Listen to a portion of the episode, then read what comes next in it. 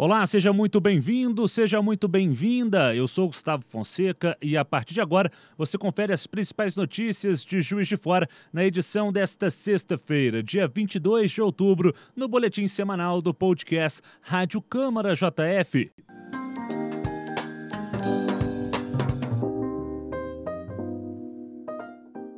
Hoje, ao meu lado, o jornalista Otávio Augusto, que chega com o seu primeiro destaque. Tudo bem, Otávio? Tudo bem, Gustavo. Um abraço para você e para todos os nossos ouvintes. Gustavo, a Câmara Municipal teve cinco audiências públicas e reuniões ordinárias entre os dias 18 e 22 de outubro. A primeira audiência debateu o incentivo fiscal para a cultura de Juiz de Fora. Conforme o vereador doutor Antônio Aguiar do DEM, a intenção é garantir emprego e renda para os artistas da cidade. A nossa lei é uma lei de alavancamento, de profissionalização da cultura, com uma visão econômica, de produzir um movimento dentro da economia benéfico para os, os artistas, para os produtores, para os profissionais de, de, de apoio, né? Quem faz a ligação, o microfone, o som, etc, etc, toda aquela cadeia que existe dentro da cultura. E quando nós vimos aqui, né, para cada um real investido, você tem 1,50 de retorno.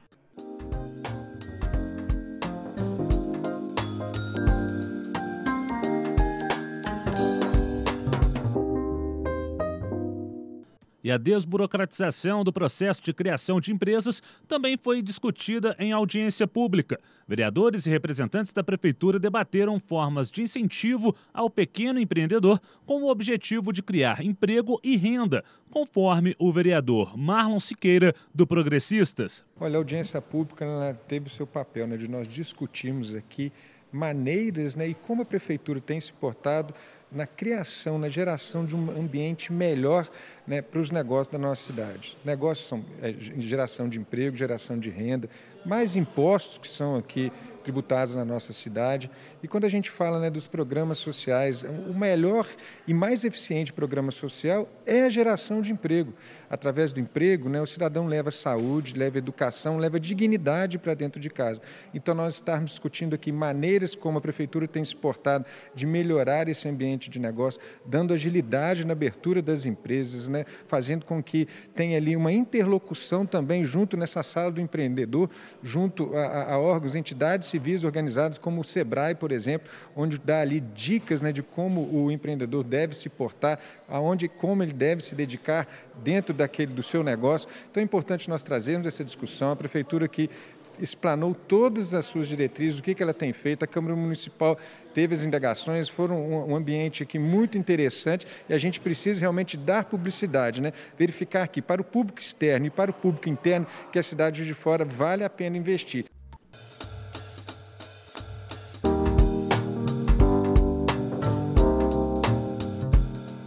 no dia 20, aconteceu outra audiência pública. Desta vez, a situação do transporte público em Juiz de Fora foi debatida. Vereadores e usuários do sistema reclamaram das condições dos veículos. A prefeitura prometeu apresentar um plano de reestruturação do transporte público da cidade. O presidente da casa, vereador Juraci Schaefer, do PT, avaliou o encontro. A prefeitura cumpra o acordo que foi feito com a Câmara Municipal do retorno das linhas de ônibus. Segunda, já traça um planejamento do que vai acontecer com o transporte público de fora. Então, é um tema muito importante para a cidade, que todos nós precisamos agora com o retorno à atividade econômica aumenta muito a necessidade. Pessoas estão ficando duas horas em linhas de ônibus esperando. É um verdadeiro absurdo. Então, queremos que as pessoas possam ser transportadas com conforto, com qualidade e que possam ter o direito de ir e vir sagrado para ir ao seu trabalho e voltar para o seu descanso.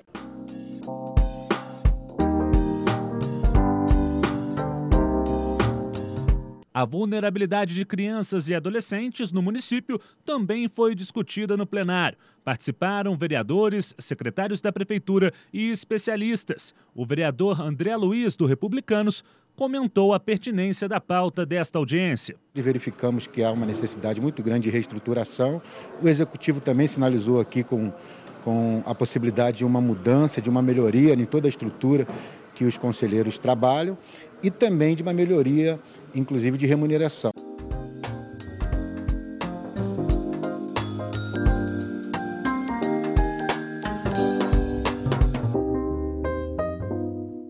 E nesta sexta-feira também foi realizada uma audiência para apresentar o PPA e a lei orçamentária.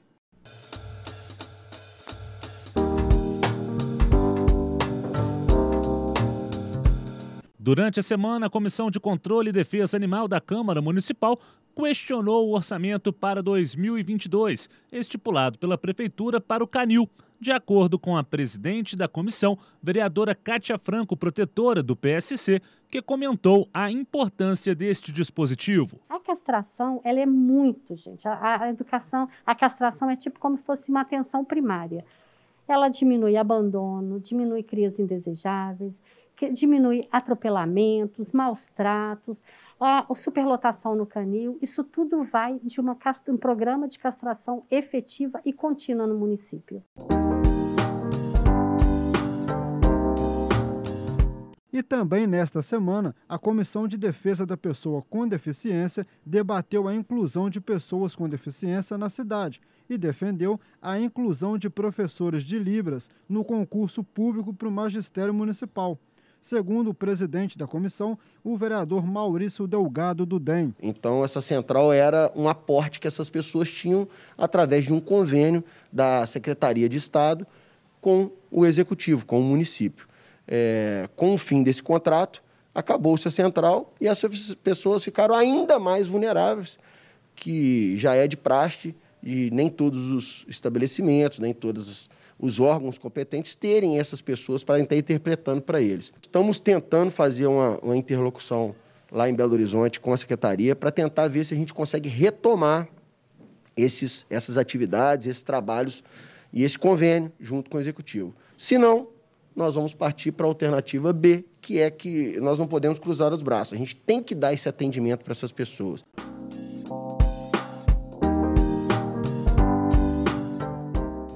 Ainda nesta sexta foi realizada a sétima reunião ordinária. Em seguida, o Palácio Barbosa Lima contou com a sanitização, uma medida de prevenção contra o coronavírus.